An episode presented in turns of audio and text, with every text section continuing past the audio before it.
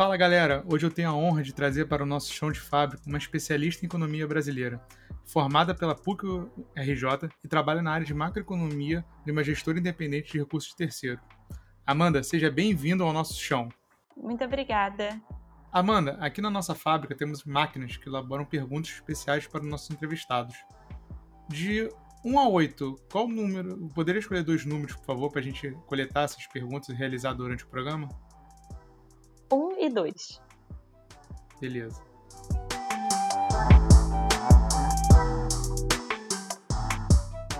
O mercado financeiro é um dos ambientes que teve uma predominância masculina durante muitos anos. Você é uma mulher jovem e atua como uma responsável numa das frentes do, do fundo. Como que você se vê diante desse mercado? Realmente é uma experiência um pouco difícil. É, eu sou a única, dentro do nosso fundo, eu sou a única mulher na área de frente, na área de gestão, e eu tenho bastante almoço com outros economistas de outros fundos do Rio e com bastante frequência sou a única mulher na mesa. Então é uma experiência diferente. Para mim não foi tão difícil assim, porque o meu primeiro estágio foi numa empresa que eu era literalmente a única mulher, uma empresa de engenharia. Então, migrando para o mercado financeiro, eu acabei tendo mais contato com mulheres do que eu tinha antes, mas não deixa de ser desafiador. Amanda, quais são as suas principais atividades de uma pessoa que trabalha na, na área de pesquisa em macroeconomia? Eu faço as projeções do nosso fundo. Então, o meu foco é em Brasil e eu cuido de toda a parte do Brasil, que inclui atividade econômica, inflação, fiscal e balanço de pagamentos. A minha principal atividade eu gosto de dividir em duas partes. Primeiro, acompanhamento político, que é a leitura de jornais. Então, todo dia eu acordo de manhã cedo, é, tenho que ler todos os jornais do Brasil, praticamente, muitas notícias. Nove horas a gente começa a fazer uma reunião para debater o que aconteceu no overnight. E a segunda parte é pegar essas informações e gerar as projeções que a gente vai usar na nossa estratégia de gestão. E aí o que é importante é que não basta só eu ter uma projeção. Então eu não posso falar o PIB vai ser maior, vai crescer ou o PIB vai cair. Eu tenho que saber o que as outras pessoas acham do mercado, então isso envolve ter network, conversar com economistas de outras assets, saber como é a projeção mediana, digamos, do mercado e saber se eu estou mais ou menos otimista. Não é só estar tá bem ou estar tá mal, é estar tá com uma projeção maior ou menor do que a das outras pessoas. Então vocês começam, por exemplo, a sua segunda-feira com as notícias não só do overnight, domingo para segunda, né? como foi de sexta para sábado, sábado domingo acontece, podem acontecer muitas coisas, mas na quarta-feira talvez vocês já vão ter que mudar o direcionamento, as estratégias devido a novos acontecimentos que aconteceram entre nesse leque entre segunda e quarta. Exatamente. Todo dia a gente tem que ler o que está acontecendo, né? E aí, para isso, a gente recorre principalmente aos jornais, mas eu também participo de muita conversa com deputado, com economistas de outros lugares, é, com especialistas. Então, agora, nessa época de pandemia, eu já conversei com dois diretores da Fiocruz, já conversei com presidente de hospital, com médicos, infectologistas, e a gente a cada dia está reavaliando o cenário com essas informações e com os dados que a gente vai recebendo para tomar uma decisão como se fosse do zero. Eu vejo que é um desafio diário, né? Todo dia você entra em contato com várias pessoas. Quais são as principais coisas que mais te atraem nesse desafio? O que mais me atrai no mercado é que eu estou sempre em contato com pessoas com muita inteligência, pessoas que sabem muito o que elas fazem. Eu sempre tenho que procurar entender mais. Então, o meu trabalho, na verdade, é ficar procurando e aprendendo, né? Eu recebo para passar o dia aprendendo. Voltando para esse exemplo do coronavírus, do nada eu tive que praticamente virar uma médica, porque eu tenho que fazer projeção da curva de infecção, eu tenho que entender qual é o impacto da vacina, eu tenho que descobrir como se mede o impacto de vacina. Eu nem sabia o que era um grau de eficácia de uma vacina até antes do coronavírus e das vacinas serem desenvolvidas. Então, acho que isso de estar sempre tendo que aprender e sempre aprender direto com os especialistas naquilo é o que mais me atrai. E quais são as, as principais formas é, que você busca aprendizado? Como que, por exemplo, você falou que não tinha a menor noção desse conhecimento sobre vacina, né? onde, como que você sabe assim que você entra num assunto novo, você vai ter que como que você vai buscar esse aprendizado para entender mais o assunto e poder ter umas conversas a nível de especialista? A primeira coisa que eu faço sempre é abrir o Google e pesquisar. Então, a gente brinca às vezes que o nosso trabalho é ser bom em pesquisar no Google. A partir daí eu começo a ler as notícias que saíram mais recentes, sempre tem alguma entrevista com algum especialista, os jornalistas são bem rápidos em identificar um tema que está surgindo e correr atrás dele. Às vezes eu leio paper internacional é, e muitas vezes também eu converso direto com pessoas. Então, no caso da pandemia, lá, lá atrás, eu conversei com muitos médicos, conversei com donos de hospitais, com especialistas do setor de saúde, conversei com o secretário do Ministério da Saúde, com o diretor da Fiocruz, com o presidente do Butantan, e a gente começa a procurar essas conversas para estar tá sempre aprendendo com a fonte mais confiável possível, né? E sempre garantindo que a gente vai bater as informações. Muitas vezes os jornalistas ou se enganam ou buscam é, um lado só da história e a gente tem que estar tá sempre correndo atrás para saber se aquilo é mesmo o melhor retrato imparcial da realidade.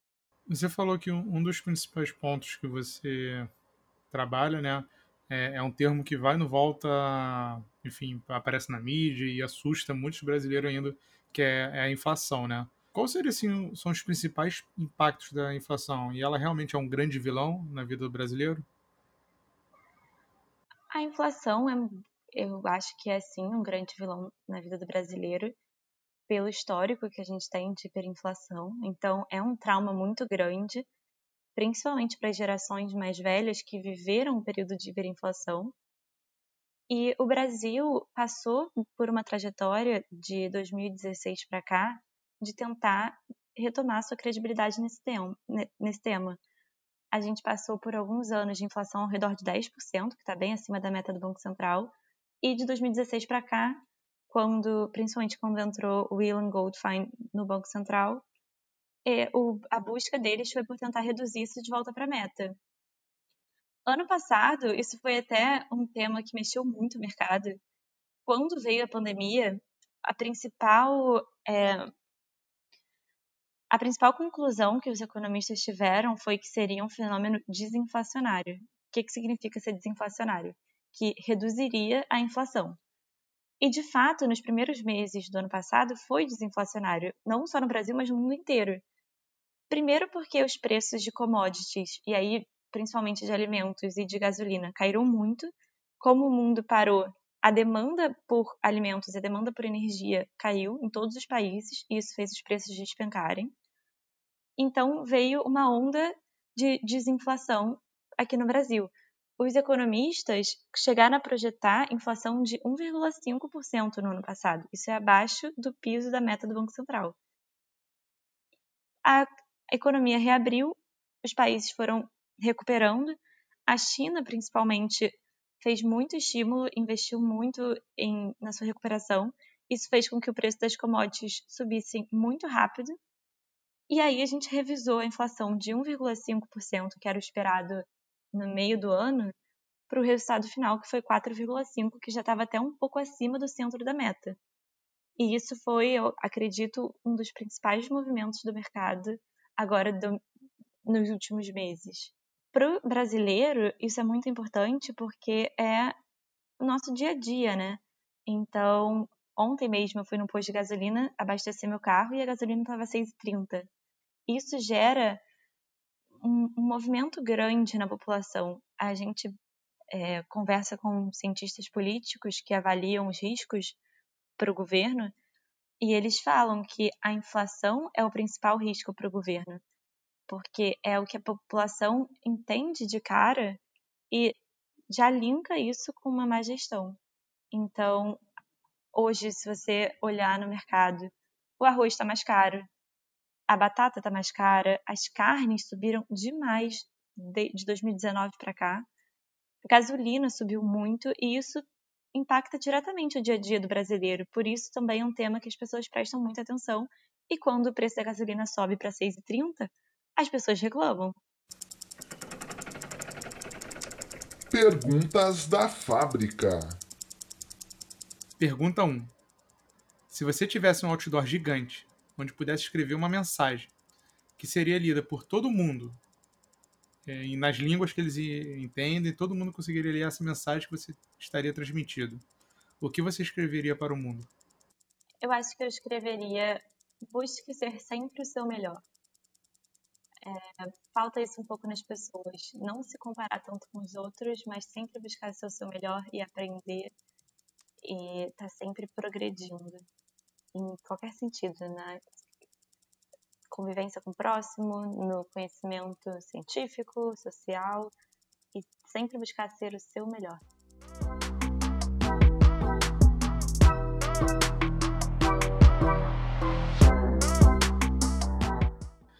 Falando sobre a relação do Brasil com outros países da América do Sul, por exemplo, como é que as relações políticas, né, para o próprio Covid, você é, citou, a gente teve vários momentos de turbulência, né, no país, em vários países, na verdade, né, não foi coisa só do Brasil, mas como é que são a relação do Brasil com os outros países da América Latina e quais, como é que a política faz impacto nas relações comerciais? O principal país que tem relação com o Brasil e aí eu estou falando de relação comercial, de importar e exportar para a gente, é a Argentina. No início do governo Bolsonaro, é, ele buscava ter uma relação forte com a Argentina. A Argentina já tinha passado por um período de crescimento econômico muito fraco, negativo, passou por um forte período de recessão. Então, as relações comerciais já tinham se enfraquecido um pouco se eu não me engano, em 2016, 17, a Argentina comprava metade dos carros produzidos no Brasil, e isso já caiu drasticamente nos últimos anos. Mas com a volta do governo Kirchner para a Argentina, a relação foi muito enfraquecida. O Bolsonaro sempre bateu de frente com o governo de esquerda na Argentina, mesmo quando Alberto Fernandes é, liderou a chapa e a Cristina resolveu então dar um passo para trás e ficar como vice, isso foi um baque muito forte para geopolítica entre os dois países. O Alberto Fernandes, eu lembro quando estava ainda fazendo campanha, foi para Curitiba visitar o Lula na cadeia. E isso impactou muito o Bolsonaro. A relação que ele tinha com a Argentina depois desse episódio ficou muito mexida. Então, eu acredito que nesse último ano, nos últimos dois anos, a relação entre os dois países tenha sido um pouco prejudicada por essa questão geopolítica. Com a pandemia, veio um passo à frente, né, um prejuízo ainda maior, que é quando a fronteira dos dois países fecha. Então, a troca que a gente tinha, a troca de turismo também ficou paralisada. E agora para frente, a gente tem que avaliar como isso vai se retomar, se foi um prejuízo permanente ou não. As relações políticas é, é, impactam muitas coisas no, no, país internamente, né, como externamente. É, você poderia explicar também como que as relações políticas é, impacta a bolsa brasileira? Como que ela se comporta quando tem grandes notícias relacionadas ao governo, aos seus opositores na mídia? Quais são os impactos que ela sofre? A bolsa com certeza é muito sensível ao noticiário político, e é por isso que 50% do meu tempo é dedicado a ler notícias. Eu posso explicar isso com um exemplo recente, que foi a decisão do ministro Fachin de liberar a candidatura do Lula em 2022. Ele tomou uma decisão que voltou os processos do Lula para primeira instância em Brasília, então anulou as duas decisões de segunda instância contra o Lula que tornavam ele inelegível, e a bolsa, quando recebeu essa notícia, caiu. E aí, por que, que a bolsa caiu? O mercado, ele não é uma pessoa, né? O mercado ele não gosta de um presidente ou gosta do outro. É um conjunto de várias pessoas. Mas todas essas instituições que operam e que investem no país querem ter como principal garantia que vai receber de volta o investimento. Pensar em título público é um pouco mais fácil, talvez. Como é um título público, você investe, você investe no país você recebe um título, no final do tempo você vai receber de volta o seu dinheiro e devolver o seu título. Quando surge, quando aumenta a probabilidade de um governo que não está preocupado com as contas fiscais do país se candidatar e se eleger, aumenta também a probabilidade do país não ter dinheiro para pagar de volta os títulos daqueles que investiram. O que acontece é que o preço dos títulos cai. Né? Então, se a, a probabilidade de você receber aquele dinheiro no futuro é menor, o preço disso vai ser menor por essa relação. Então, toda vez que acontece um evento como esse, que aumenta a probabilidade do país não pagar sua conta, como consequência, o preço dos ativos vai cair para ajustar a essa probabilidade maior de default. O Paulo Guedes, que é, atualmente é o ministro da Economia do, do governo Bolsonaro, afirmou recentemente em uma entrevista que o Brasil pode virar uma Venezuela em pouco tempo. Assim, se não me engano, ele falou no espaço de 3 a 5 anos. É, falando sobre o Brasil, quais são as principais estratégias que poderíamos adotar para que isso não aconteça? Eu acredito que as principais estratégias são as reformas macroeconômicas, principalmente tributária e administrativa. São duas reformas que já estão sendo debatidas no Congresso, mas, na minha avaliação, não, é, o governo e o Congresso não estão dando a atenção que elas merecem. Posso até fazer uma pausa aqui para uma mini crítica que eu vejo que o governo está muito preocupado em fazer regras fiscais. Então, a gente acabou de passar dois meses votando uma chamada PEC emergencial, que é uma PEC que ia pegar a regra do teto de gastos e modificar ela para ela ser mais efetiva. Ao invés de debater uma medida eficaz em conter gastos, o governo criou mais uma regra. Então, eu acredito que a melhor, é, a melhor forma de impedir que o Brasil vire uma Venezuela, isso significa impedir que o câmbio continue depreciando, porque o país está perdendo cada vez mais credibilidade, é atacar o problema na raiz e não criar mais uma regra para conter o crescimento de despesa, que é uma regra que só vai ser acionada em 2025. Assim, ninguém sabe o que vai acontecer entre hoje e 2025. Pode vir um governo que vai acabar com essas regras, ela pode nunca ter efeito. Me parece muito mais eficaz aprovar uma medida que tem impacto hoje e que resolva hoje o problema, ao invés de só ficar criando regra, regra, regra, para daqui a 5, 10 anos começar a atacar o problema de fato. Eu tenho um carinho especial pela reforma administrativa, porque não estou falando que os servidores públicos ganham muito dinheiro, mas eles ganham mais dinheiro do que os pares deles no setor privado. E eu não acho isso justo são pessoas que já têm estabilidade, não podem ser demitidas. Quando acontece uma crise, como foi agora a pandemia, elas continuam tendo emprego e a garantia que todo mês elas vão receber aquele dinheiro.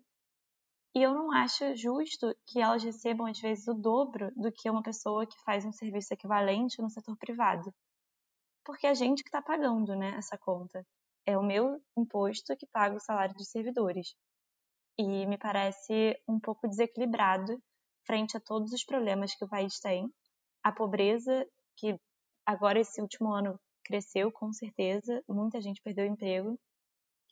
Então eu acho que está na vez deles se sacrificarem um pouco para reequilibrar essa relação e permitir que todo mundo cresça junto, e não só eles crescendo, enquanto o resto sofre com crises, com pandemias e continua passando necessidade. Você falou sobre taxa de taxa de câmbio, né? E também temos a taxa de juro, né? Como que é, esses termos e impacta a gente no Brasil? Quais são os principais fatores? O que, que ele influencia na economia do brasileiro comum? A taxa de câmbio é, influencia diretamente o que a gente estava falando antes, que é a inflação, né? Então, se o câmbio fica mais caro, né, se o dólar fica caro, os produtos que a gente consome em dólar ficam mais caros. E a gasolina é o principal exemplo disso. A Petrobras ainda adota um, uma metodologia de paridade internacional, então ela ajusta os preços de gasolina no Brasil para estar tá sempre alinhado com os preços internacionais. Se o dólar sobe, o preço da gasolina em real vai subir também.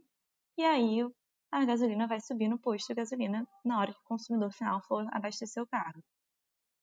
Os juros, ele é um passo atrás. Ele impacta o câmbio, dentre outros fatores, e ele é um, uma, a principal ferramenta do Banco Central para controlar a inflação.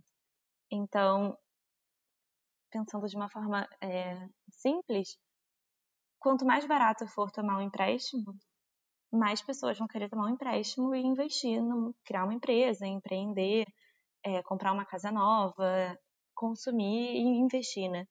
E o Banco Central ele sempre mexe com a taxa de juros para incentivar ou desincentivar as pessoas a tomarem essas decisões de consumo de investimento. Se a economia estiver muito aquecida e isso estiver gerando inflação, o Banco Central vai subir a taxa de juros para desincentivar um pouco a população a consumir e investir. E o mesmo contrário, se a economia estiver fraca e a inflação permitir, o Banco Central vai reduzir a taxa de juros para tentar estimular a economia a crescer mais forte e aí, como consequência, pode vir a inflação. Essa é a única estratégia que o Banco Central pode adotar ou ele poderia adotar outra estratégia em relação a juros, câmbio, inflação? O Banco Central no Brasil tem como principal ferramenta a taxa de juros Selic e como principal objetivo manter a inflação dentro da meta. Uma outra ferramenta que ele utiliza, mas aí não como forma de controlar a inflação, é atuar no mercado de câmbio. Ele pode comprar ou vender dólar, pode fazer swap, como forma de garantir que esse mercado funciona corretamente. Pelas próprias palavras deles, eles não atuam para defender um nível específico de câmbio. Eles só atuam quando eles veem que tem um desequilíbrio em quem quer comprar e vender a moeda, e eles tentam restaurar o equilíbrio. Bancos centrais em outros lugares do mundo adotam outras estratégias também. Uma delas é a compra de ativos. Quando o Banco Central mexe na taxa de juros, ele está mexendo na taxa de juros que vigora hoje. Então, a taxa Selic é a taxa de hoje. Se você hoje for deixar seu dinheiro no Banco Central, não pessoas, né? Mas se grandes bancos forem deixar o dinheiro deles no Banco Central hoje, eles vão receber de volta 2%. O Banco Central não consegue atuar dessa forma na taxa longa, então na taxa daqui a um, dois, três anos, que é a principal taxa quando você vai tomar um empréstimo, por exemplo, porque você vai pegar um empréstimo, se você for comprar uma casa, provavelmente seu empréstimo vai durar 10, 20, 30 anos. E a taxa de juros que vai é, precificar esse empréstimo, então, é essa de 10, 20, 30 anos. O que alguns bancos centrais do mundo fazem é comprar títulos públicos de 10, 20, 30 anos como forma de atacar a taxa lá na frente e não a taxa hoje, que é uma ferramenta complementar. Aqui no Brasil, a gente não faz uso dessa ferramenta e o Banco Central prefere sempre atuar através da Selic. Sobre os desafios fiscais no Brasil, quais foram os grandes desafios no passado que enfrentamos e conseguimos de uma certa forma passar através talvez de uma PEC ou de uma resolução ou de uma mudança de uma virada de chave no governo e quais são os próximos desafios que podemos vir a passar nos próximos anos? O principal desafio nessa história recente, com certeza, é a previdência social. Né? O Brasil tinha um sistema de previdência que não se pagava. Como foi por muito tempo? Como a população sempre foi muito jovem, os jovens contribuíam com a Previdência e esse dinheiro que os jovens pagavam de contribuição pagava a Previdência dos idosos. E essa relação nunca foi um para um. Então, alguns jovens pagavam a Previdência de um idoso. Chegou uma hora que a população parou de crescer de forma tão acelerada. É, a gente agora está entrando numa fase que provavelmente a nossa pirâmide vai, invertir, é, vai ficar invertida a população adulta vai começar a predominar e depois a população idosa vai passar a ter mais ou menos uma relação de um para um para jovem. E chegou um momento que a conta parou de fechar. A previdência social no Brasil começou a ter déficit, então o quanto o governo pagava de aposentadoria era maior do que o quanto ele arrecadava da população em trabalho. E essa situação só ia piorando ao longo do tempo, por essa relação de passar a ter mais idosos e menos jovens. principal motivo agora recente para isso foi o envelhecimento da população. E aí para frente, como eu falei, vai ter essa transformação de ter menos jovens nascendo e aí só vai piorar. O governo ficou muito tempo, ficou já, bom, a gente já debate a forma de previdência desde o século passado, mas agora recentemente foram uns dois anos debatendo a reforma com o Congresso e finalmente em 2019 eles aprovaram uma reforma que economizaria 800 bilhões a 1 trilhão nos próximos 10 anos. Isso resolve a previdência pelos próximos anos, mas não é definitivo. Acredito que daqui a 10, 15 anos a gente vai ter que voltar a conversar sobre a previdência social. Para frente, agora no curto prazo, eu acredito que a principal reforma que deveria ser debatida no Congresso Nacional é a reforma administrativa. A folha de salário do governo é o terceiro maior gasto, o primeiro e o segundo são previdência e juros. E eu acredito que atacando essa diferença de salário entre servidores públicos e servidores privados pode melhorar muitas contas públicas e aí vai sobrar um dinheiro para a gente aumentar os programas sociais. Essa questão da mudança da pirâmide que você falou, é, entendo que é uma coisa que acontece em outros países, né? A questão de amadurecimento da população, da, da economia, da estruturação deles, vão começando, até a questão da qualidade da saúde pública né, e privada, e, e também os aumentos da tecnologia nos últimos anos, foi permitindo que a pudesse envelhecer durante mais tempo e tratar de saúde, né, doenças durante mais tempo, aumentando a longevidade da população. Perante outros países que já passaram por isso, como que, se, como que eles adotaram com a população deles? Eles têm algum modelo de previdências em outros países que tiveram que fazer a mudança de chave? Nós seguimos algum outro modelo espelhado em outro lugar do mundo? Os países que já passaram por essa transição, que já estão mais avançados que o Brasil nessa transição, são principalmente os países europeus, Estados Unidos, Japão. Nos Estados Unidos, eles têm um sistema um pouco diferente, é um sistema de capitalização. Lá não existe uma previdência privada pública como aqui no Brasil, que todo trabalhador é obrigado a contribuir e lá na frente todo mundo recebe de volta. O sistema deles de capitalização é beira o privado. Eles têm um formulário chamado 401k e os trabalhadores e as empresas então contribuem para essa previdência e lá na frente eles recebem de volta. Isso chama uma previdência por capitalização. Você tem a sua conta, você coloca o dinheiro na sua conta e essa conta lá na frente vai te devolver a sua previdência. É diferente da repartição que tem aqui no Brasil, que eu contribuo hoje e o meu dinheiro hoje paga a previdência de outra pessoa, e lá na frente, quando eu estiver recebendo minha previdência, eu vou estar pegando o dinheiro de quem está contribuindo naquele momento. Perguntas da fábrica. Pergunta 2. Como uma falha ou uma aparente falha configurou você para o sucesso posterior? Você tem uma falha favorita sua? Vou me permitir responder de forma mais genérica, mas com um caso específico que me marcou muito. Como eu trabalho num fundo e as coisas são muito rápidas, é, qualquer falha tem um impacto antes de você conseguir reconhecer isso e travar o dano, né? E principalmente rodando os modelos, muitas vezes eu aperto o botão errado, escrevo um negócio errado, esqueço uma vírgula e isso depois gera um número errado e que gera um investimento consequentemente errado. E aí eu lembro de um caso logo que eu entrei no fundo, em 2018, que eu esqueci de mudar a data do modelo. Então eu estava projetando um mês, sei lá, novembro, mudou um mês e eu esqueci de mudar para dezembro. E o número que eu projetei ficou muito acima do que o mercado estava esperando para aquele mês. E eu falei toda animada para os gestores, gente, a atividade vai surpreender muito para cima. É, tô rodando aqui, já rodei, na época eu até rodei várias vezes, para ter certeza que era aquele mesmo resultado, de tão distante que estava do que eu estava esperando. E eu esqueci de ver que eu tinha. Esqueci de trocar a data.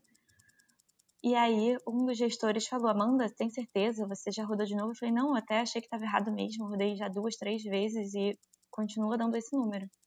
Aí ele foi e comprou ação, comprou índice, porque eu tinha dado esse, essa informação para ele. Só que, assim, quando você fala de um fundo, você não compra 10 mil, 20 mil, 100 mil reais de ação, né? Você compra milhões. Então ele comprou, assim, 100 milhões em bolsa do Brasil. E aí eu, ele falou isso, que ele ia comprar só por causa disso. Eu, tava, eu tinha acabado de entrar e eu fiquei desesperada. E aí que eu comecei a rever cada linha do modelo. E eu percebi, depois de horas, que eu tinha esquecido de mudar a data. Rodei o modelo com a data certa e o resultado era completamente diferente. E aí isso me marcou muito, porque nessas horas você tem que respirar e falar. Assim, assumir um erro desse é muito difícil, tendo o peso de saber que alguém comprou milhões e milhões de reais só pela informação errada que você passou. E aí o mercado já tinha fechado, né? Já tinha todo mundo ido embora. Eu fiquei até tarde esse dia na empresa. No dia seguinte eu cheguei e eu tive que contar para eles antes do mercado abrir que eu tinha feito besteira. E eu tava muito nervosa, muito nervosa. E aí eu lembro que eu falei pro meu chefe, eu falei, olha, eu ontem identifiquei um erro, eu tinha esquecido de mudar a data, o número não era esse e estava totalmente errado e eu sei que ele comprou por esse motivo e eu não sei o que fazer. E aí o meu chefe começou a gargalhar. Porque ele falou, cara, todo mundo erra o tempo todo, tipo, relaxa, sabe? Eu tava quase chorando. E, e aí, enfim, é, nesse dia, acho que foi a primeira vez que eu tive que realmente abaixar a cabeça e falar, fiz besteira e saber que aquilo tinha tido um prejuízo para muita gente, né? são milhares de investidores no nosso fundo, é a aposentadoria das pessoas, é o dinheiro que ela guardou a vida inteira para poder comprar uma casa. E eu tinha feito uma besteira que ia impactar todas essas pessoas. E essa falha me fez perceber que admitir um erro não é o fim do mundo, que todo mundo erra. E eu vou continuar errando. Depois dessa foram várias, mas é que essa realmente me traumatizou porque foi a primeira desse porte. E com certeza depois disso eu fiquei mais tranquila de saber que faz parte e que nada é irreparável.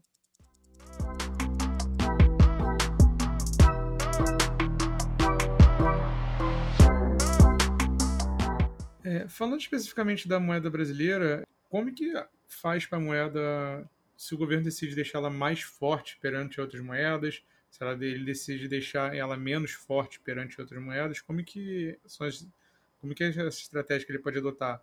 Ele pode, por exemplo, deixá-la mais fraco perante o dólar, mas porém mais forte perante ao ien? Ele consegue fazer essa arbitrariedade? Em última instância, o governo poderia usar as reservas internacionais dessa forma, mas não é o usual. Quem cuida do câmbio no Brasil é o Banco Central, não é o Poder Executivo. E o que o Banco Central faz quando ele quer interferir na não diria nem quando ele quer interferir no câmbio, porque ele não mira um nível de câmbio, mas ele quer interferir na inflação e uma das formas de fazer isso é através do câmbio. É mudar a taxa de juros. Então, quando você aumenta os juros que o Brasil paga, naturalmente ele fica mais atrativo do que os outros países. A gente tem que pensar que não é só o brasileiro que está investindo aqui, é o, o mundo inteiro investe no mundo inteiro. Se eu sou um fundo sediada em Londres e eu quero investir no mundo, eu vou querer investir em quem me dá um retorno maior. Se a taxa de juros no Brasil for mais alta e me pagar um retorno mais alto, eu vou querer investir no Brasil e não no México.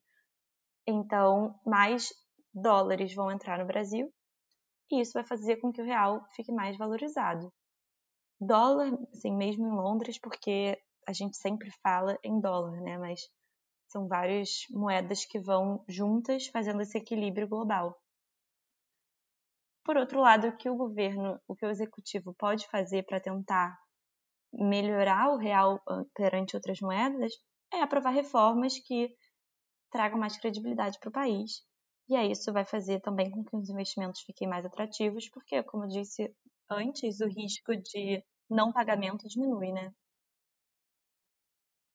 Então, a força da moeda perante a visão dos estrangeiros é um conjunto de ações do Banco Central e do Legislativo? Legislativo especificamente, é um todos os poderes podem impactar, né? Então, quando o judiciário toma uma decisão como essa da semana passada do Lula, isso impacta o câmbio. Quando o executivo toma uma decisão como trocar o presidente da Petrobras porque a gasolina subiu muito, isso também impacta. E o legislativo, quando aprova uma medida boa ou uma medida ruim né, para a economia e para a sustentabilidade da dívida pública, isso também impacta o câmbio. Recentemente teve as eleições no, nos Estados Unidos que o Biden ganhou, né? E ele está fazendo diversas reformas, tendo diversas estratégias. É, como que você enxerga a questão do dólar, do real, no médio prazo, considerando o, o novo pacote de estímulos que o Biden lançou? É, você acha que o dólar pode vir desvalorizar ou valorizar? Essa é uma relação bem complexa, né?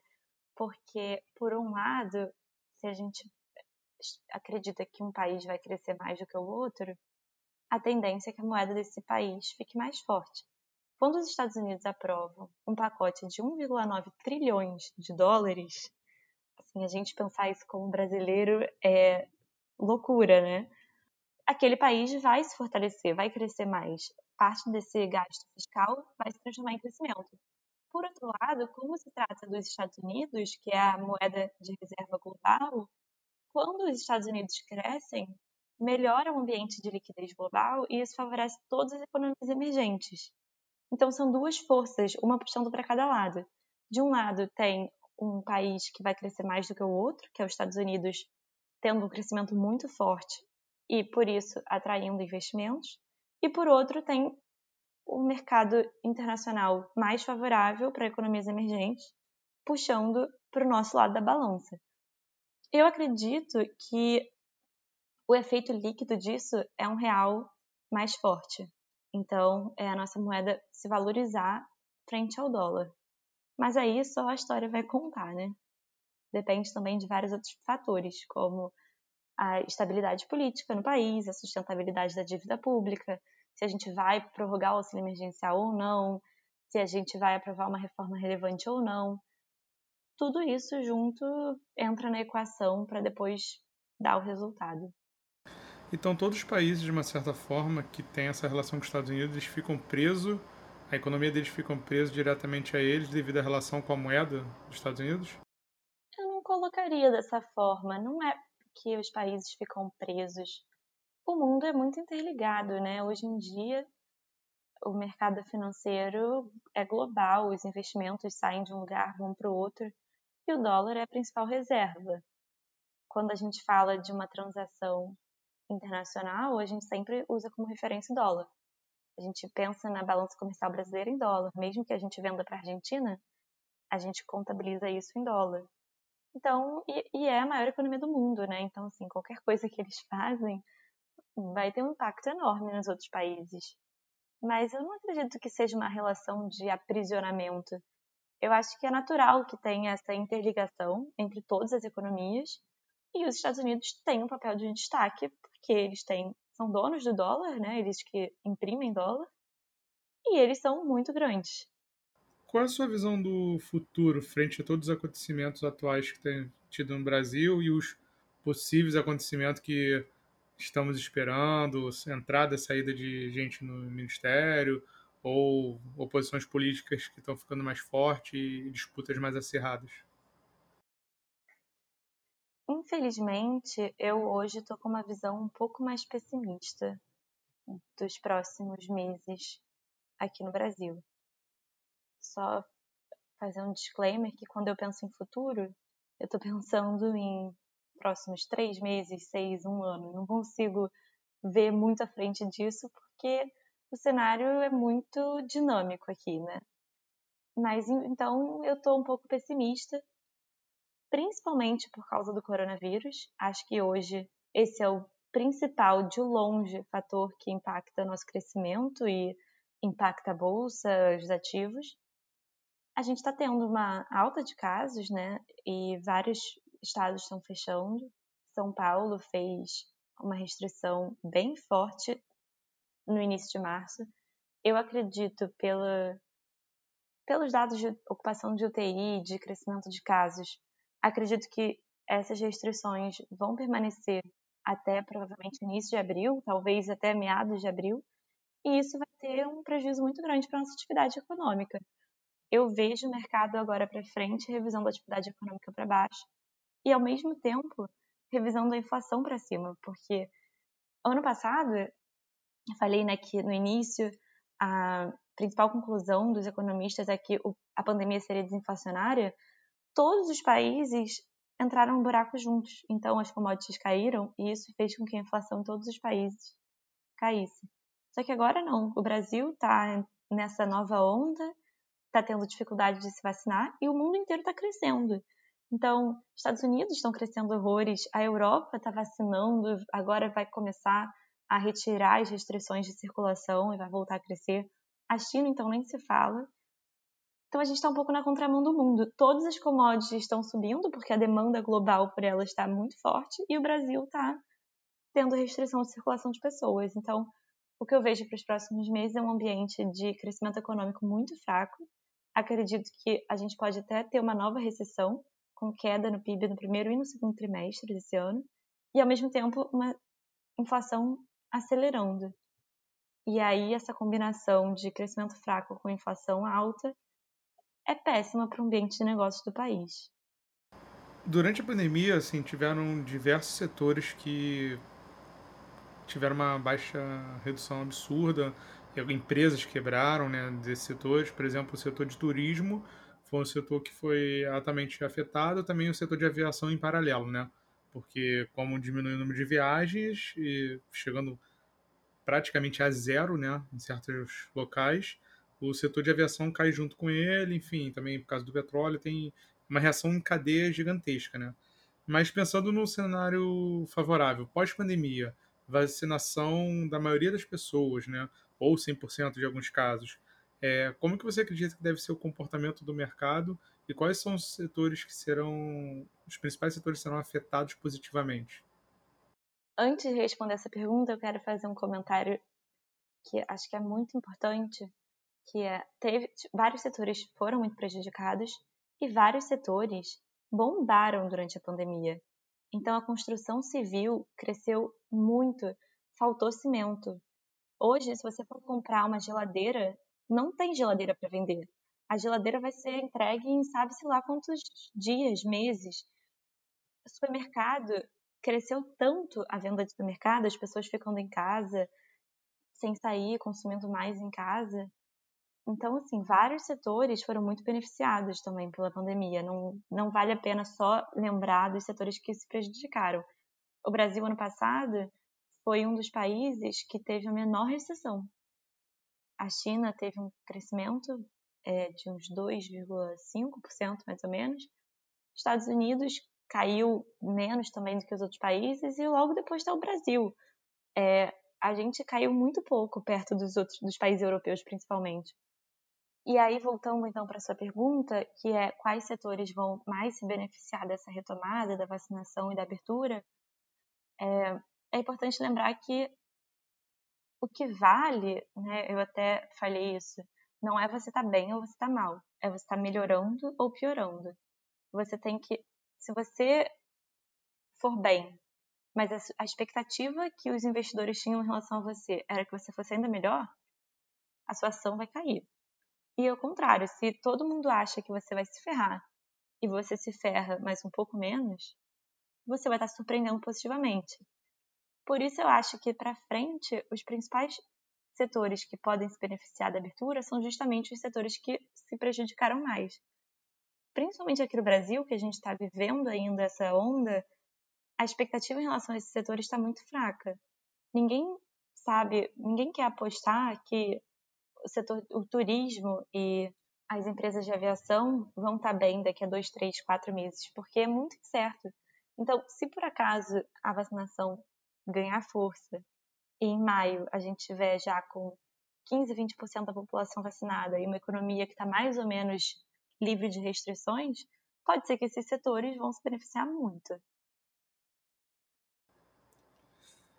Para uma pessoa que tem interesse em trabalhar no mercado financeiro, quer é, aprender mais um pouco essas coisas, quais são as principais características que as pessoas que estão hoje em dia no mercado financeiro procuram das pessoas? O mercado financeiro é muito amplo, né? Assim, tem de tudo. Tem muita coisa que é mercado financeiro. É, eu posso falar um pouco mais do, da minha parte do mercado financeiro, que é essa de fundos de investimento, que com certeza é muito diferente de um banco, de é, uma empresa de seguros. E eu acho que o que mais vale para essa minha parte, que é de fundos, é você aprender e você mostrar que você é capaz de aprender. Até porque o meu trabalho é ficar sempre aprendendo o que está acontecendo, né? Pesquisar no Google e saber onde pesquisar e entender rápido aquilo e poder aplicar na nossa gestão. Então, acho que ter, é, poder sinalizar que você gosta de aprender e que você é bom aprendendo é muito importante. E aí, uma forma de fazer isso para quem está na faculdade é se esforçar para manter um CR alto, se esforçar para participar de uma pesquisa de iniciação científica, dar uma monitoria. Para quem já se formou, pode ser entrar num curso, Acho que principalmente programação hoje em dia está muito em alta e muito desejada. E poder mostrar sempre que você gosta de aprender e que você é bom aprendendo. E ser bom aprendendo é prática. Então, é correr atrás de curso, é correr atrás de livro, conversar com as pessoas que entendem daquele assunto, para você conseguir cada dia aprender mais rápido e saber exatamente aonde você tem que ir para conseguir obter aquela informação. E isso, numa entrevista, faz muita diferença. Amanda, muito obrigado pelo bate-papo que a gente teve aqui. Foi, a gente teve vários pontos levantar. Tem mais alguma dica que você queira deixar para o pessoal? Eu tenho uma dica muito interessante que eu acho que vale para todo mundo que quer entender um pouco mais sobre o mundo como um todo, né? Que é o livro Factfulness. Eu estou lendo ele agora, já estou na metade, e é interessante que eles mostram dados como uma forma de terapia. Então, o autor junta vários dados: dado de vacinação, dado de crescimento, dado de escolaridade, igualdade social, igualdade racial, e ele vai usando esses dados para te mostrar um pouco como é a realidade do mundo, para a gente parar de acreditar em tudo que a gente lê e consome e sempre se voltar para os dados e para os fatos. Esse livro é super interessante, eu tô apaixonada, tô lendo voando e acho que realmente, assim, se eu pudesse indicar algum, algo para alguém que quer entender mais de como funcionam essas relações globais, é esse livro. Show. É, antes de encerrar, caso nossos ouvintes queiram conhecer um pouco mais sobre você, é, entender um pouco mais sobre o mercado, tem algum lugar que eles podem conseguir essa informação? Quais são os seus principais canais? Vou adorar conversar com qualquer pessoa que queira vir conversar comigo, bater um papo, adoro falar, adoro trocar ideia. Quem quiser pode me procurar no LinkedIn. Meu LinkedIn é Amanda Reston.